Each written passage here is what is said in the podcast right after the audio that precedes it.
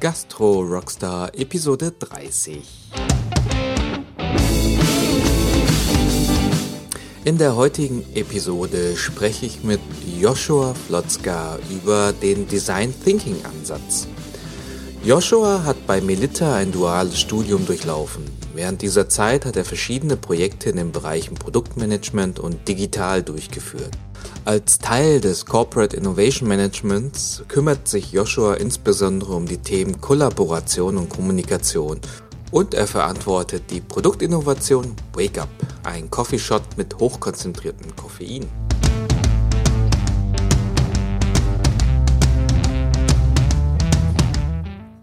In dieser Episode versuche ich zu verstehen, was hinter dem Design Thinking Ansatz steckt und wie er funktioniert. Eins schon mal vorab als Info. Joshua hat den Rekord gesprengt. Ich glaube, noch keiner hat so viele Tools, Bücher und interessante Ressourcen empfohlen wie Joshua. Ihr findet natürlich alles auch in den Show Notes. Und jetzt wünsche ich euch einfach nur viel Spaß bei diesem Experteninterview. Euer Gastgeber, Punkt Tio.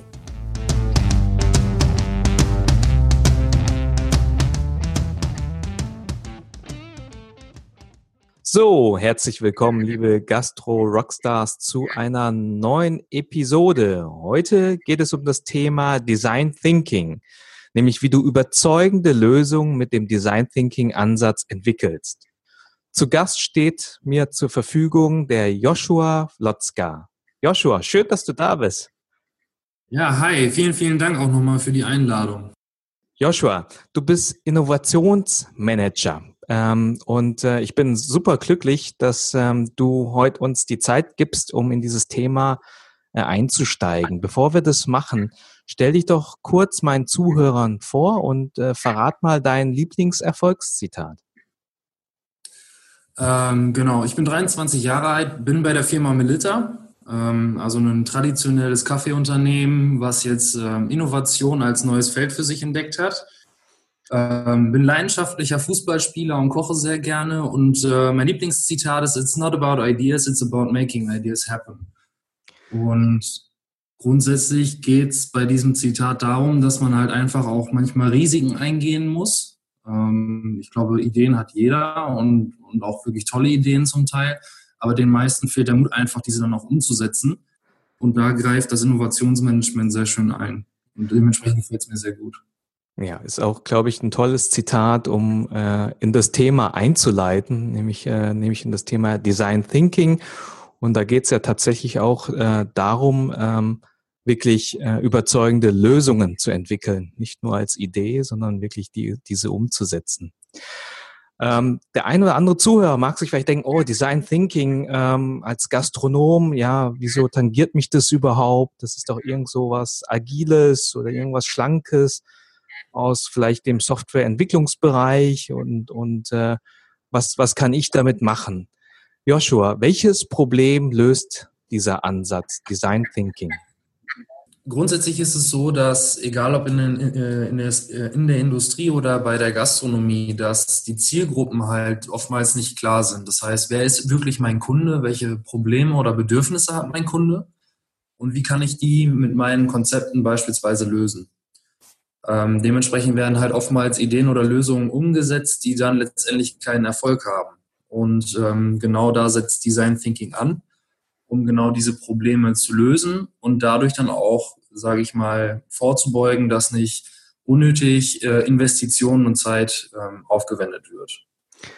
Das heißt, ähm, man, man, man geht sozusagen äh, die, die Bedürfnisse des, des Kunden sind jetzt im Vordergrund und man berücksichtigt sich die im, im, im Entwicklungsprozess. Wie, wie ist denn das, wie, wie macht man das denn normalerweise typischerweise ohne Design Thinking? Ähm, grundsätzlich ist es ja so, dass man eine tolle Idee hat, ähm, diese gerne auch umsetzen möchte. Jeder ist natürlich überzeugt von seiner Idee.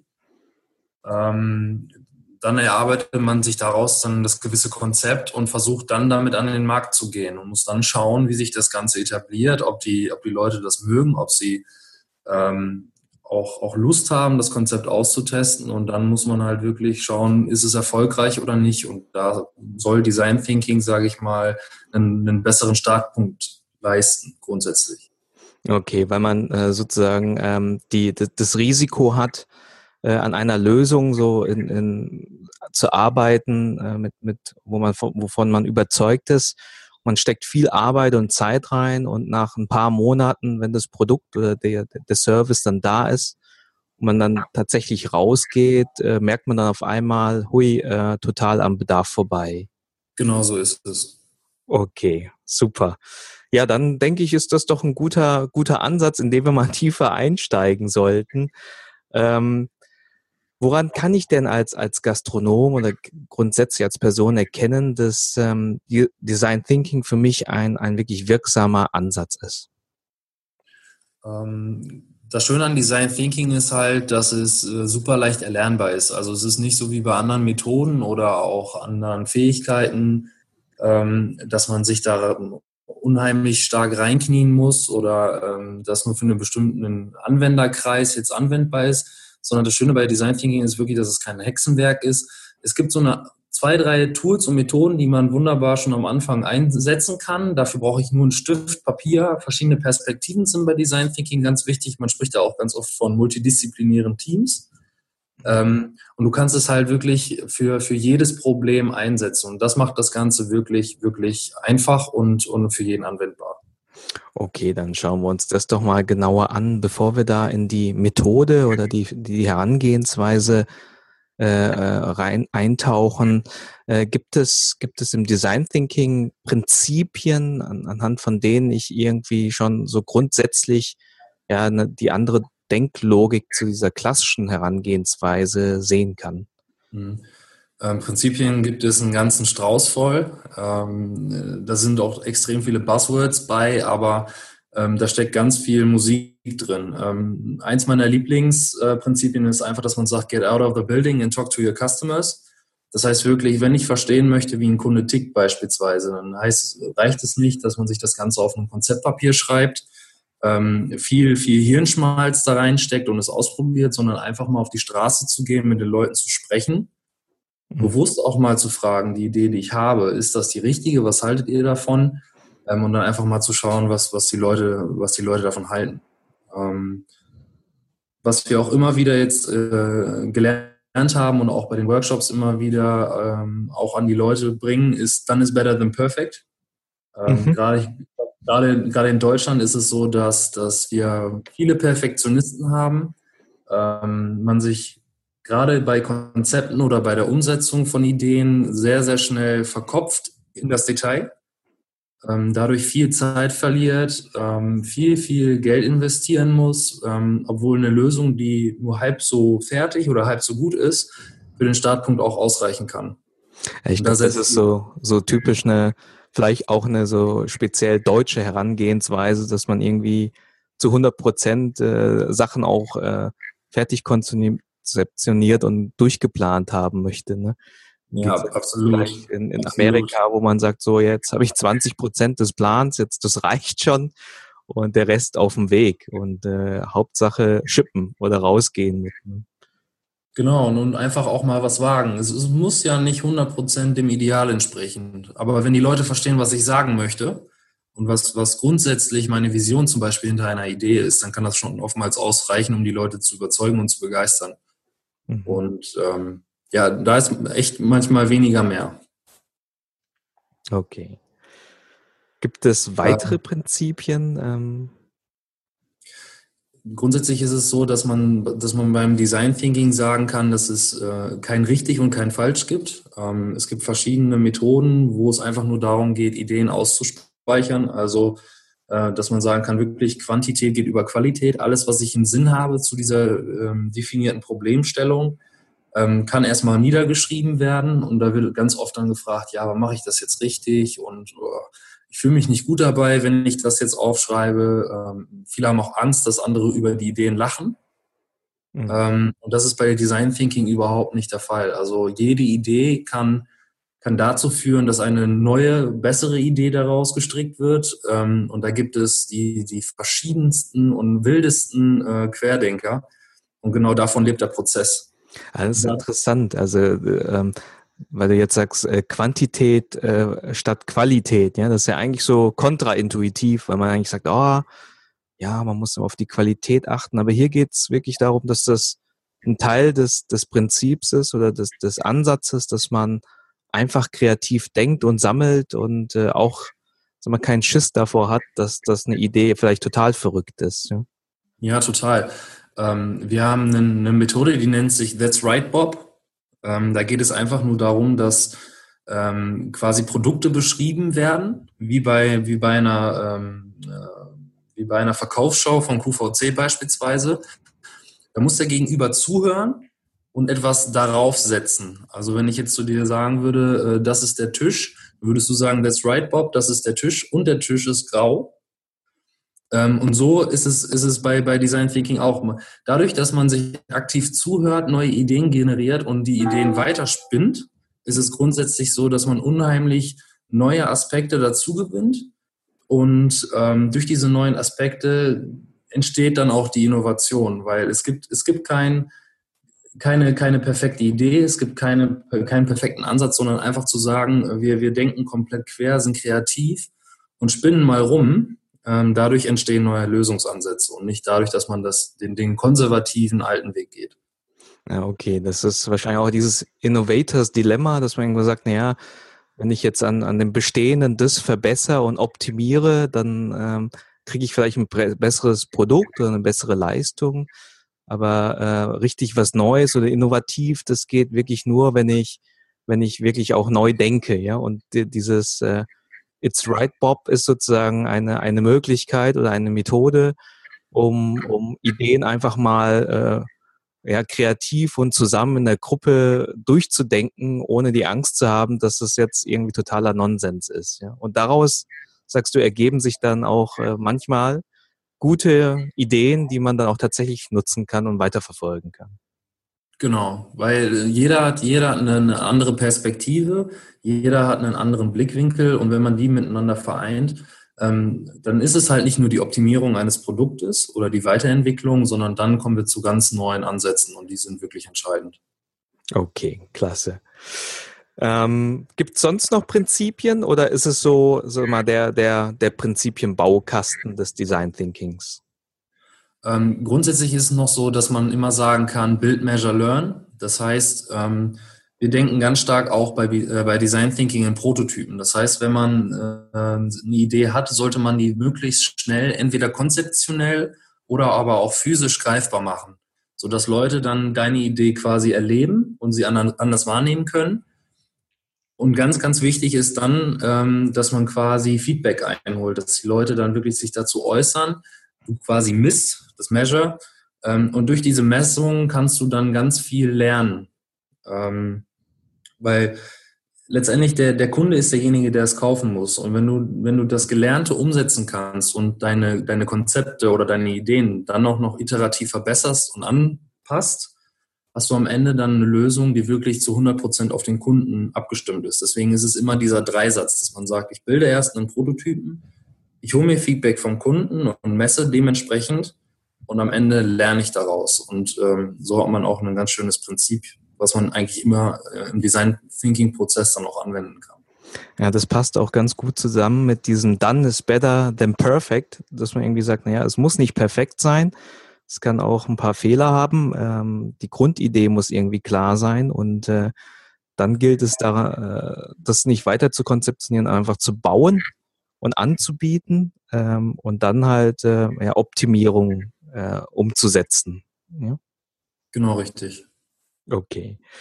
Klasse, Joshua, dann haben wir die Prinzipien verstanden. Wie sieht denn jetzt generell so ein klassischer Prozess aus, um sag mal, ein Produkt zu entwickeln? Ähm, ich werde jetzt ein bisschen theoretisch, ganz kurz auch nur. Ähm, grundsätzlich spricht man im Design Thinking von einem Double Diamond. Also sie sieht halt aus wie zwei Diamanten, die nebeneinander gesetzt werden mit drei entscheidenden Punkten, die man hat. Das ist einmal der Kunde. Ähm, welches Problem hat der Kunde? Ist der zweite Schritt, den man erreichen wird. Und am Ende geht es dann darum, eine, eine, bestimmte Lösung oder eine, eine sehr spezifische Lösung dann letztendlich zu definieren. Und ähm, beim Design Thinking spricht man vom Divergieren und Konvergieren. Ähm, das heißt, im ersten Double Diamond, wo der Ausgangspunkt der Kunde ist, öffnet man den Prozess, macht eine ganz, ganz weitreichende Betrachtung, wo es wirklich darum geht, ähm, den Kunden zu beobachten, ihn ein Stück weit zu analysieren, um ihn dann letztendlich zu verstehen. Wenn ich dann dieses Verständnis habe ähm, und mir klar darüber bin, welches konkrete Problem der, der Kunde hat, dann ist es so, dass man diesen ganzen Prozess wieder konvergiert, ihn eindampft. Das ist ganz, ganz wichtig, dass man auf ein konkretes Problem des Kunden dann letztendlich runtergeht. Also von einer sehr weit geöffneten Betrachtung hin zu einer sehr schmalen, spezifischen Definition eines, äh, eines Problems.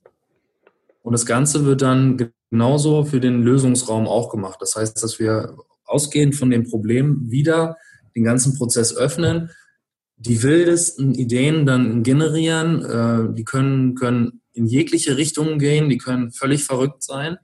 Und wenn wir uns dann sicher sind, dass wir eine Lösung haben, die dieses konkrete Problem gut lösen kann, dann schrumpfen wir das Ganze wieder zusammen auf eine konkrete Lösung und dann wäre der Design Thinking Prozess im, im theoretischen Sinne wäre dann letztendlich abgeschlossen.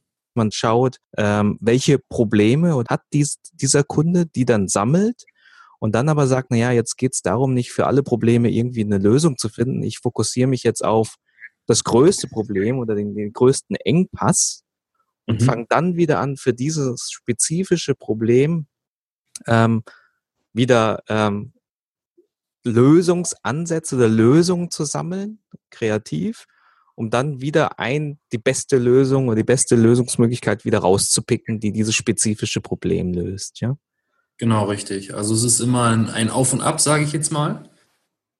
Ähm, dass, man, dass man sich wirklich klar darüber macht, wer ist mein Kunde, welches konkretes, welches konkretes Problem hat er und wie sieht die beste Lösung dafür aus. Ja, finde ich spannend. Also äh, und es passt auch zusammen, dass man da irgendwie auch konkret an einem konkreten Problem arbeitet und mit einem konkreten Lösungsansatz dann herangeht und aber trotzdem irgendwie ähm, mit berücksichtigt äh, bei dieser Beobachtung oder Analysephase, dass man nicht alles ausschließt im Vorhinein, sondern alles in, in Betrachtung zieht. Weil ich glaube, das ist wahrscheinlich auch so im Gegensatz zu einer klassischen Vorgehensweise, das, ich meine, wir Menschen sind wahrscheinlich so auch getrimmt. Ne? Wir wollen immer gleich eine Lösung haben. Ja, manchmal ist es sogar so, dass man das Problem noch nicht mal richtig versteht. Man springt immer gleich zur Lösung, weil man dafür ja den Schulterklopfer bekommt. Mhm. Und äh, manchmal passt das halt dann nicht zu dem zu, zu dem Problem oder äh, zu dem Kunden. Das heißt, man hat eine super Lösung, aber nicht das passende Problem.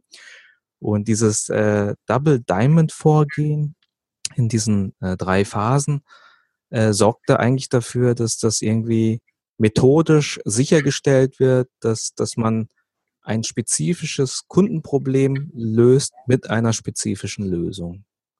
Genau so ist es. Also gerade ähm, wenn man sich Produkte im Markt anschaut, ist es halt oftmals, man, man hat eine tolle Idee, setzt die um, aber man findet keinen Abnehmer, wie gesagt. Also wie, wie du schon gesagt hast, man hat eine tolle Lösung, aber hat den Kunden eigentlich gar nicht gefragt, ob er es wirklich haben möchte.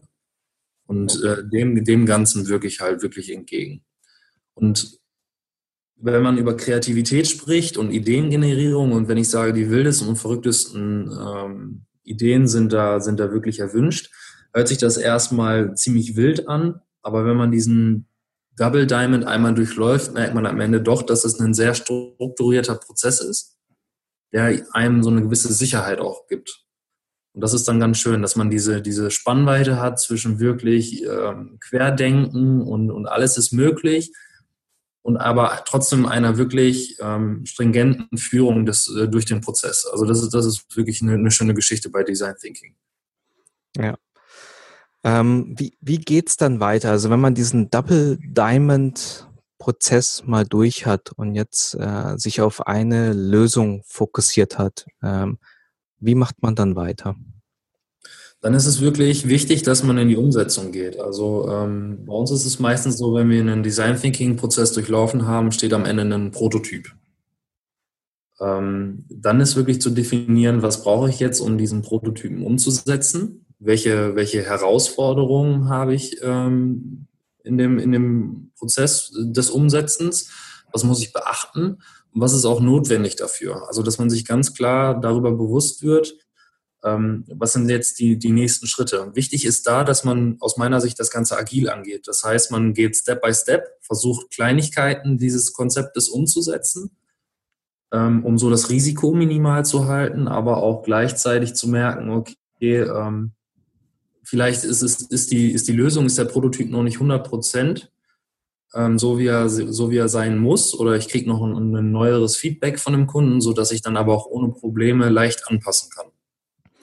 Verstanden. Das heißt, mit diesen Prototypen, da, da kommt wieder dieses, dieses Prinzip hoch, done is perfect, äh, done is better than perfect, was genau. du so schön am Eingangs gesagt hast. Das heißt, ich versuche etwas zu bauen oder etwas anzubieten, was nicht perfekt ist, ähm, um damit aber dieses, ähm, ja, dieses Feedback dann einholen zu können, um mich verbessern zu können, um auch sicherzustellen, dass ich äh, damit tatsächlich einen Bedarf löse, ja, oder einen Bedarf äh, befriedige des Kunden. Genau, also ich habe ich hab ein schönes Beispiel von einem Kaffeeladen, äh, wo ich gerne meinen, meinen Kaffee trinke. Ähm, die haben das in einer ähnlichen Art und Weise gemacht. Die haben in, in einer kleinen Stadt wie Minden haben die eine Spezialitätencafé eröffnet, was, was für unser kleines Städtchen hier sehr, sehr speziell ist. Ähm, und was er gemacht hat, ist, er hat nicht gleich äh, mit einem umfangreichen Konzept gestartet, sondern er hat erstmal gesagt, okay, ähm, ich glaube, dass, dass meine Kunden das Bedürfnis haben, einen sehr, sehr guten Kaffee zu trinken. Dementsprechend hat er am Anfang ein ganz kleines Kaffeeangebot. Als sich das dann bestätigt hat, hat er im nächsten Schritt dann angefangen, Kuchen und Gebäck noch dazu anzubieten. Auch wieder da, dass er sagt, okay, äh, ich, ich, ich habe meinen Kunden jetzt beobachtet, ich habe mit den Leuten gesprochen. Ich glaube, dass Kuchen auch eine interessante Geschichte sein kann. Das hat sich dann auch bestätigt. Im nächsten Schritt ist er dann so weit gegangen und hat gesagt, okay, neben Kuchen biete ich jetzt aber auch ein Frühstück an. Ne, auch wieder mit der These, dass er gesagt hat, ähm, den Leuten gefällt, was ich mache. Ähm, und sie können sich auch gut vorstellen, dass sie am Wochenende morgens äh, ein schönes Frühstück bei mir genießen zu dem Kaffee. Und so ist er halt wirklich in iterativen kleinen Schritten ähm, zu, den, zu, zu dem heutigen Laden gekommen, wo er dann wirklich ein umfangreiches ähm, Angebot den Leuten anbieten kann. Aber da auch am Anfang erstmal, dann ist better than perfect. Ich fange an mit, mit Kaffee, mit einem sehr speziellen Kaffee und arbeite mich dann Schritt für Schritt weiter in Richtung meines Zielkonzeptes. Und ähm, das ist wirklich richtig schön an, äh, war, war richtig schön, sich das Ganze dann anzuschauen und das zu beobachten. Ah, tolles, äh, tolles Beispiel, ja. Ähm, hast du sonst noch Beispiele, wenn wir gerade dabei sind, aus dem äh, Gastronomie- oder Hotelierbereich? Ähm, was ich auch immer wieder toll finde, sind die ganzen Pop-up-Konzepte. Dass man wirklich sagt, äh, gerade im Hotelleriebereich, man möchte mal was Neues machen, ähm, auch, sage ich mal, sich bewusst differenzieren von anderen Konzepten bisher. Da muss es halt nicht die Rieseninvestition sein mit einem, mit einem mega äh, Umbau, sondern dass man wirklich sagt, okay, äh, wie jetzt so ein genaues Pop-up-Konzept aussehen kann, äh, muss man dann schauen. Aber dass man wirklich erstmal mit ein, zwei Räumen beispielsweise anschaut, äh, anfängt oder dass man sagt, okay, man, man baut beispielsweise im Hotelleriebereich nur einen kleinen Teil des, des Hotels um. Mhm. Ne, erstmal zu gucken, ähm, ist es überhaupt oder die, die Stilrichtung, die wir uns vorstellen, kann das etwas sein, was den Leuten gefällt? Haben die da Bock drauf? Würden die deswegen auch mehr Geld bezahlen? Ne, und dass man dann schauen kann, okay, man macht Step by Step was Neues. Also dieses ganze Thema Pop-up ist für mich halt auch ein, ein absolutes Innovationsthema, weil man einfach Bedürfnisse super leicht und schnell abfragen kann. Ähm, und dementsprechend ist das auch immer zu empfehlen aus meiner Sicht. Ja, ich glaube, äh, Pop-up, da hatten wir schon äh, einige Episoden zu, auch mit äh, Till Riegenbrauk, der in Köln ein, ein Pop-up-Restaurant äh, anbietet, das Laden ein, wo er, wo spannende ja, Gastro-Gründer oder ähm, ihre, ihre Konzepte äh, testen können, indem sie diese Ladeneinheit dann mal für zwei Wochen äh, mieten und dann ihr Angebot testen können. Und ich glaube, das ist eigentlich so ja, die, die perfekte Ausprägung eigentlich für dieses Thema Design Thinking. Ne? Man, man äh, investiert jetzt nicht, äh, hat eine tolle Idee, möchte vielleicht irgendwie eine, eine Spezialität anbieten, äh, vermutet, dass, dass das in der Stadt gut ankommt, dieses innovative Essen und äh, sagt dann äh, sich, okay, bevor ich jetzt irgendwie einen sechsstelligen Betrag investiere, um einen Laden zu übernehmen und komplett umzubauen, äh, nutze ich die Möglichkeit für wenig Geld über, eine, über ein Pop-up-Restaurant oder über, über eine Street-Food-Möglichkeit an einem Markt vielleicht teilzunehmen, mhm. um dort mit, mit wenig Kosten, es reicht ja ein Tisch, äh, direkt mit den Kunden und den Gästen in Kontakt zu kommen und äh, zu, zu validieren, ob, ob äh, ja, das Produkt gut ist und auch die Story dahinter. Ne? Ja, absolut. Also ich bin total begeistert von, von dem Ansatz und dementsprechend kann ich, wenn jemand den Schritt machen möchte, ist das, glaube ich, für, für den Anfang ein, ein super Startpunkt. Ähm, Design Thinking, also ich glaube, also das, was ich jetzt gerade so mitbekommen habe äh, über die Prinzipien oder den Prozess, das ist eine, eine wirklich starke Methode. Ähm, aus deiner Herf Erfahrung heraus, du, du bist ja sozusagen auch äh, intern unterwegs und, und führst Workshops äh, mit Design Thinking durch, um Produkte zu entwickeln oder berätst, berätst andere Menschen, die, die in dem Bereich tätig sind. Ähm, was zeichnet Menschen aus, äh, die ja diesen Ansatz äh, gut umsetzen können? Ähm, da gibt es grundsätzlich drei Punkte, die wichtig sind aus, aus meiner Sicht. Das eine ist eine gewisse Offenheit. Ähm, man muss für Ideen offen sein, man muss für neue Ansätze offen sein. Dazu sagen, ach, das haben wir vor fünf Jahren schon mal ausprobiert und das hat damals nicht geklappt, warum sollte es heute klappen? Das ist so einer der schönsten Sätze. Mhm. Ähm, die haben da halt nichts verloren. Eine andere wichtige Geschichte ist halt aber auch, dass man teamfähig ist. Ähm, bei Design Thinking geht es zum Beispiel überhaupt nicht darum, wer ich bin und was ich für eine Position habe, sondern das ist ähm, überhaupt nicht hierarchisch geprägt. Es ist eher so, wir sind alle gleich, wir haben alle gute Ideen und lasst uns doch aus unseren verschiedenen Perspektiven die, die besten Ideen kreieren. Aber auch so ein, so ein bisschen natürlich das Thema Kreativität.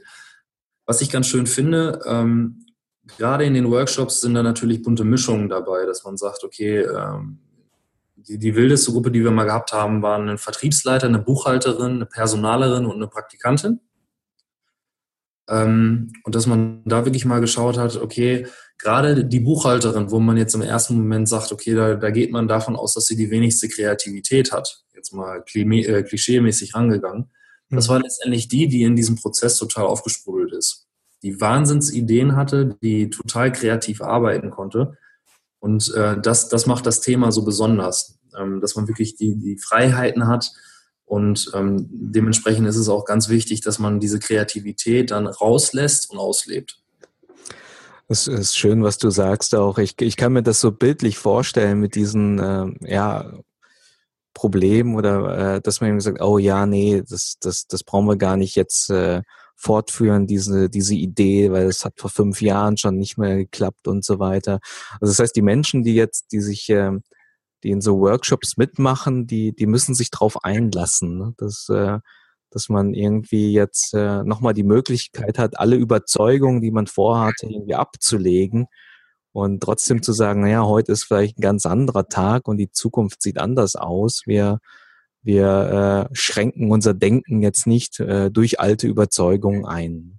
Genau, und was auch besonders ist bei unseren Workshops, ist halt, ähm, dass die Leute sich selbstständig anmelden müssen. Also es ist nicht so, wie es manchmal gehandhabt wird, dass ähm, so, eine, so eine Workshops oder so eine Weiterbildungsmaßnahme, nenne ich es jetzt mal, ähm, ja, dass die, dass die Leute dazu mehr oder weniger gezwungen werden, sondern jeder, der Lust auf das Thema hat, kann sich anmelden. Das, das äh, macht das Ganze schon für uns auf jeden Fall einfacher.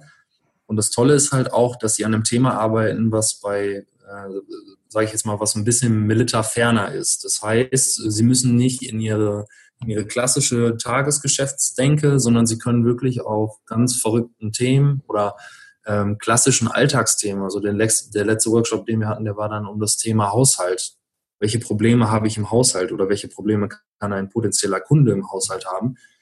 Ähm, da kann man sich dann einfach mal loslösen vom Tagesgeschäft und ähm, dann einfach mal den Kopf freikriegen und kreativ denken. Und ähm, das kommt bisher sehr, sehr gut an.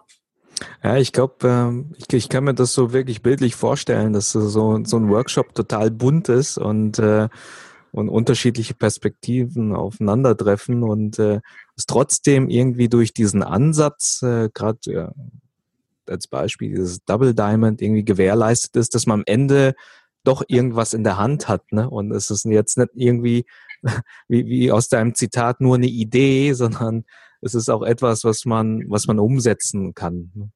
Genau, also das Ziel ist, dass man am Ende sagen kann, okay, an einem Tag haben wir es geschafft, unseren Kunden zu identifizieren und ihn zu verstehen. Und am Ende des Tages hatten wir dann einen Prototypen, der greifbar ist, wo die Leute verstanden haben, worum es geht ähm, und wo man potenziell oder potenziell mit weiterarbeiten könnte.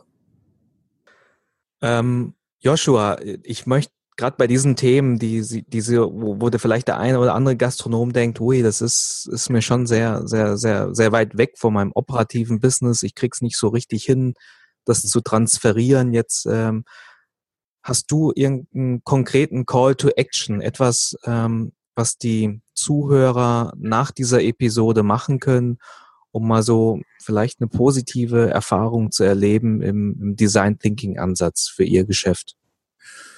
Ähm, was man auf jeden Fall machen sollte, was ich jedem immer, immer, immer wieder empfehlen kann, ist wirklich einfach mit den Leuten zu sprechen. Ähm, sie nach ihrer Meinung zu fragen. Was ist aus ihrer Sicht, was sind die aktuellsten Trends, die jetzt interessant sind? Was würden sie sich zum Beispiel gerne wünschen von dem Gastronomen? Ähm, was fehlt ihnen? Was schätzen sie zum Beispiel sehr, sehr ähm, stark an, an der Gastronomie? Ähm, und da wirklich einfach mal ein tiefgründiges Gespräch führen, und offene Fragen stellen. Also äh, man, man neigt ja grundsätzlich immer dazu, äh, Ja, Ja, Nein-Fragen zu stellen, aber dann wirklich mal zu fragen, ähm, warum, warum, warum, warum nicht, aber auch, was können wir machen, ähm, wer kann man ganz viele Fragen stellen, die wichtig sind. Das Wie und Wozu ähm, ist, ist auch immer ganz gut. Also, dass man da halt die, die W-Fragen stellt und dann wirklich einfach versucht zu verstehen, wie der Konsument tickt. Das ist, sage ich mal, sehr, sehr simpel. Damit kann man sofort starten und ich glaube, das bringt gerade ähm, zu Beginn, wenn man das ganze Thema Design Thinking interessant findet und sich ein bisschen mehr damit befassen möchte, bringt das schon unheimlich viel. Ja, das ist ein ganz, äh, ganz toller Call to Action. Ich meine, der liegt so, so offensichtlich auf der Hand, ne? dass man irgendwie sagt, hey, dann als Gastronom sprech doch mal mit deinen Gästen. Ähm, machen viele, aber in der Realität, ich glaube, die größte, äh, die Mehrheit, die, die, die, die macht das vielleicht nicht im direkten persönlichen Kontakt, äh, dass man äh, mit den Gästen spricht, sondern macht dann irgendwelche Umfragen online, wo man dann auch nicht wirklich tatsächlich offene Fragen stellt, sondern irgendwie auf einer Skala von 0 bis 6 bewährt das und das. Und ich glaube, das ist ein recht einfacher, umsetzbarer Tipp, um Feedback zu bekommen, um die Bedürfnisse besser zu verstehen und vielleicht auch eine, eine Chance, um ja nicht, Probleme des Kunden, des Gastes besser zu verstehen, um auf der Basis dann äh, Lösungen entwickeln zu können. Und ich, und ich sag mal so, auch das habe ich schon in der Praxis erlebt. Da waren wir bei einem Italiener und ähm, da kam der Chef dann wirklich oder ging, ging der Chef äh, im Restaurant rum setzte sich auch gerne mal zu dem einen oder anderen Tisch dazu, hat mit den Leuten gesprochen und hat wirklich dann wertschätzend mit ihnen gesprochen und, und Fragen gestellt, wie es ihnen schmeckt, ähm, was ihnen gefällt, was ihnen nicht gefällt. Und ich glaube, das, das kommt bei den meisten Leuten auch wirklich gut an, dass man sich um sie kümmert, dass man auch wirklich verstehen möchte, warum sie da sind und was man ihnen Gutes tun kann. Ähm, und dementsprechend hat das dann wirklich auch eine, eine wirklich wertschätzende ähm, Eigenschaft. Und, und äh, ich fand es damals extrem, extrem schön, als er zu uns gekommen ist. Und ähm, ich sag mal, das, das ist dann auch nochmal so eine Geschichte, die so einen, Namen, äh, so einen Abend nett, nett nochmal ähm, ja, verbessern kann. Und ich glaube, generell ist das ähm, einfach ein, ein Vorteil äh, mit so einem Ansatz Design Thinking.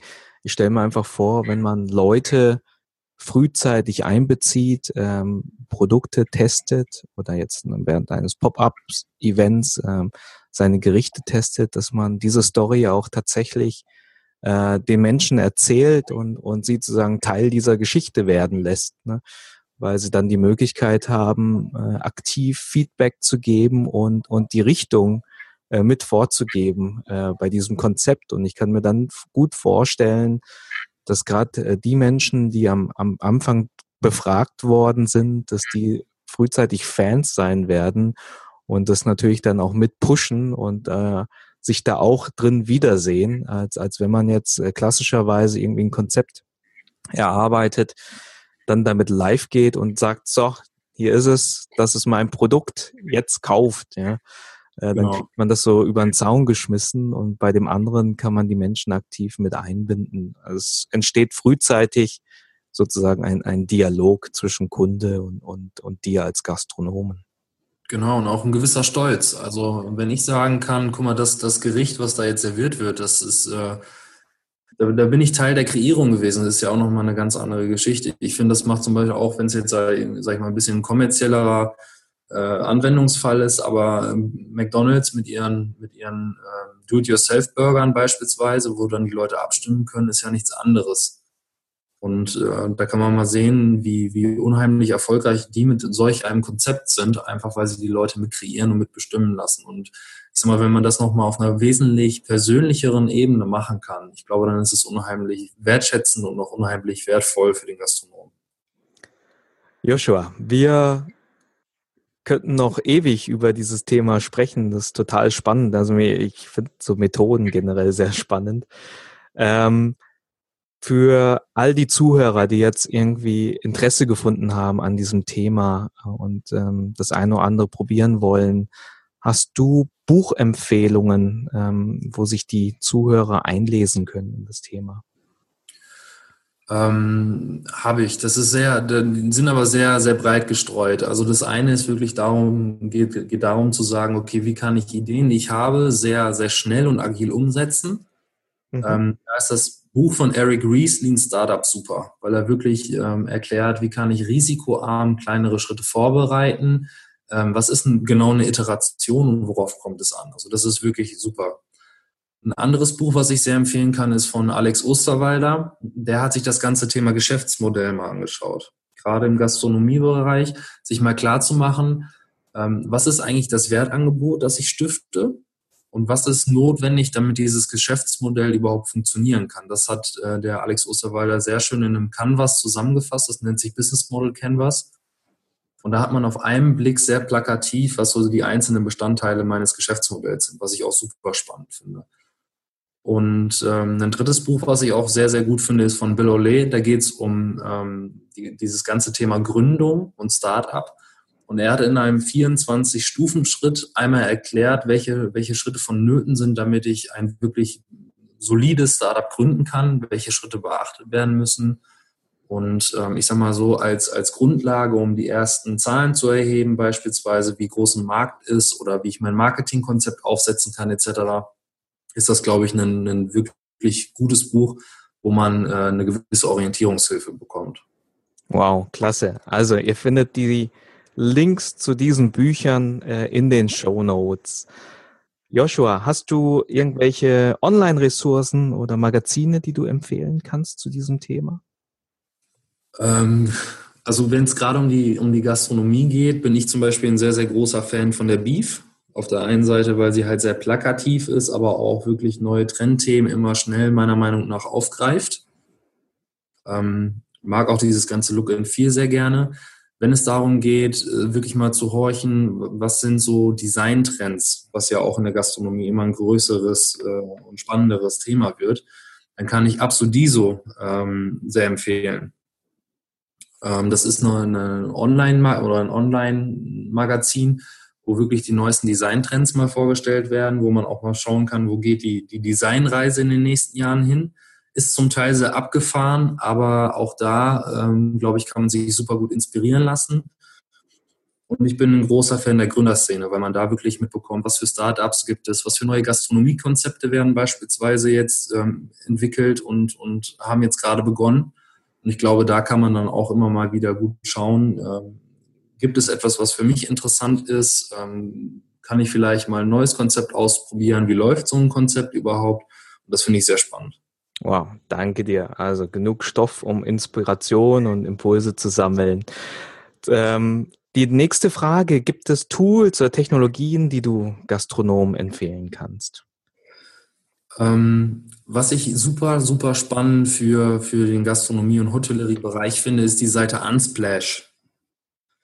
Ähm, das ist eine Website, wo man lizenzfreie Bilder bekommen kann. Das heißt, wenn ich meine Karten oder meine Websites erstelle, habe ich da eine, eine, Vielzahl an wirklich ästhetischen, gut fotografierten und hochauflösenden Bildern, die von Fotografen zur Verfügung gestellt werden, ohne dass Lizenzkosten notwendig werden. Das nutzen wir sehr viel für Präsentationen oder andere Zwecke. Und das kann ein sehr gutes Tool sein, um, um die eigene Präsentation und Darstellung, glaube ich, gut ähm, zu verbessern. Dann das Thema ähm, Apps wird natürlich auch immer, immer wichtiger. Ähm, da gibt es ein Tool, das nennt sich PopApp. PopApp. Ähm, bei PopApp geht es darum, dass man quasi die App zeichnet. Also auch da wieder ein kreativer Ansatz. Und durch das Zeichnen der App kann man dann quasi einzelne ähm, App-Bausteine prototypen. Das heißt, ich, ich zeichne mir ein Smartphone aufs Papier, zeichne, wie ich ungefähr mir meine App vorstelle und habe so dann einen, bildhaften Prototypen, den ich dann nutzen kann für die App-Entwicklung, wenn ich dann mal mit einer Agentur zusammenarbeiten möchte. Ach so, damit kannst du sozusagen so eine Art, äh, so eine Art Up oder, oder so ein, wie, so ein Look and Feel generieren, mit dem man schon Feedback einholen kann beim Kunden, auch wenn dahinter vielleicht keine Funktionalität steht. Genau, steckt keine Funktionalität hin, aber ich kann so eine Art Click-Dummy machen. Also, dass man wirklich mal sagt, okay, ähm, die App hat äh, die und die Tiefe beispielsweise. Wenn ich darauf klicke, komme ich auf diese Seite, die würde so und so aussehen und kann dann halt, ohne dass ich irgendwelche Kosten habe, sondern einfach nur das Blatt Papier und den Stift, kann ich dann meine eigene Prototypen-App bauen. Klasse, super. Bestimmt auch für alle interessant, die, die mit dem einen oder anderen Gedanken spielen, mal auch eine eigene App äh, für ihren Betrieb äh, zu implementieren. Genau. Hast also du noch weitere? Äh, ich, ich versuche alles gerade abzusaugen. Ich sehe schon, du, du hast, äh, du hast da sehr viel Erfahrung mit Tools und Technologien, ja. Das muss ich jetzt äh, nutzen. Was ich auch sehr empfehlen kann, ist ein Kanban-Board. Ähm, das kommt aus dem äh, Scrum-Management. Und äh, bei einem Kanban habe ich vier unterschiedliche Phasen. Das ist einmal Open, also welche Tätigkeiten werden in näherer Zukunft auf mich zukommen. Dann gibt es den Punkt Start, dass man wirklich sagt, okay, diese, diese Themen sind gerade gestartet worden. Es gibt den Punkt Doing und es gibt den Punkt Done.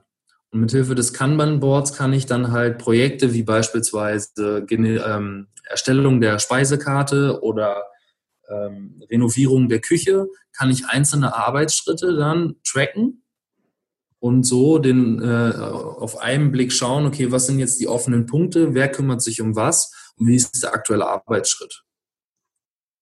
Verstanden. Ist das, ist das dann eher, also Kanban-Board, kann ich mir das jetzt eher offline vorstellen, dass man das irgendwie sagt, na, wir machen das so an der Wand dran mit den vier Spalten und dann äh, geht man da in den Team-Durchsprachen, geht man da einzeln durch und schiebt die einzelnen äh, Aktivitäten äh, dann in den in die jeweiligen Spalten? Oder hast du da auch eine Empfehlung für ein äh, Online-Tool? Ähm, wir machen das tatsächlich offline. Ähm, das Kanban-Board lebt auch so ein bisschen davon, dass man beispielsweise an, am Anfang jeder Woche, dass man als Team zusammenkommt, sich einmal austauscht, wie der aktuelle Stand der Projekte ist beispielsweise. Ähm, und dass man dann gemeinsam dieses Kanban-Board aktualisiert, sodass jeder abgeholt ist und, ähm, sage ich mal, als Betreiber des Gastronomen auch nochmal einen Überblick darüber hat, wie, wie die Dinge laufen.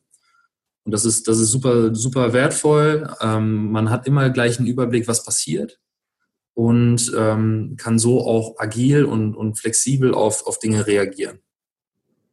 Super, vielen Dank für den, für die Empfehlung.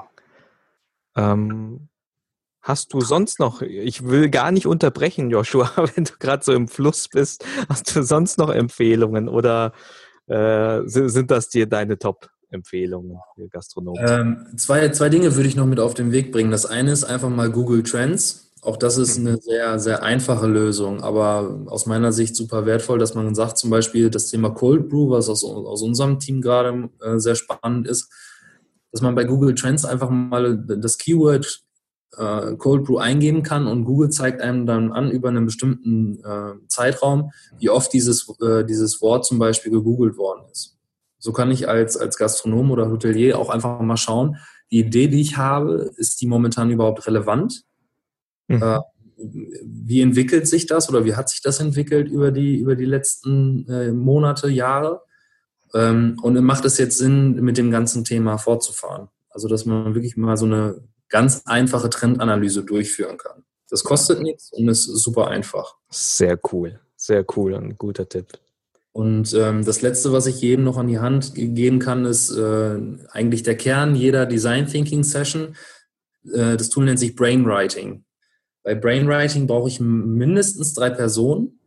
Die sitzen quasi an einem Tisch. Jeder hat ein, ein Post-it oder ein Blatt Papier. Und zu einer bestimmten Aufgabenstellung hat man dann eine Minute Zeit, so viele Ideen runterzuschreiben, wie man nur kann. Nach der Minute ist es dann so, dass das Papier weitergegeben wird an den nächsten. Der kann sich dann die Ideen des anderen anschauen und versucht anhand dieser Probleme weitere Ideen zu generieren. Und das mhm. macht so lange, bis der Zettel einmal rumgegangen ist. So kriegt man dann innerhalb von drei Minuten wirklich einen, einen ganzen Korb voll Ideen. Ähm, und es ist auch so, dass ich jetzt, sage ich mal, keine, keine andere Idee äh, tot diskutiere oder äh, bewerte, sondern ich, ich orientiere mich an diesen Ideen und so hat jeder seine Daseinsberechtigung und ähm, kann da tolle Ergebnisse erzielen. Klasse. Super, wow, das war jetzt eine richtig lange Liste an Tools für alle, die jetzt äh, unterwegs sind äh, oder, oder beim Sport. Ihr findet alle Empfehlungen von Joshua natürlich in den Show Notes.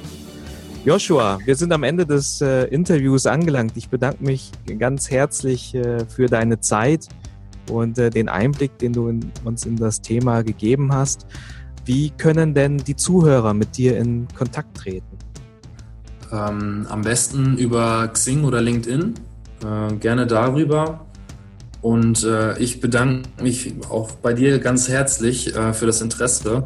Mir macht es immer unheimlich viel Spaß, über das Thema zu sprechen, weil es, glaube ich, auch momentan ähm, einen absoluten Hype zu dem Thema gibt und jeder darüber reden möchte. Ähm, und ich finde, das ist einfach auch unglaublich wichtig und äh, dementsprechend vielen, vielen Dank. Okay. Joshua, danke dir und wir hören uns. Das Ciao. machen Bis dann. Tschüss.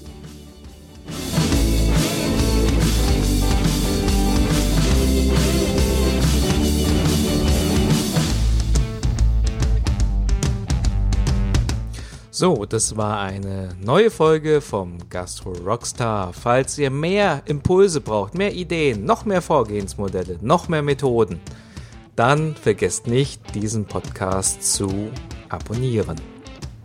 Ich wünsche euch eine Woche voller guter Entscheidungen. Euer Gastgeber.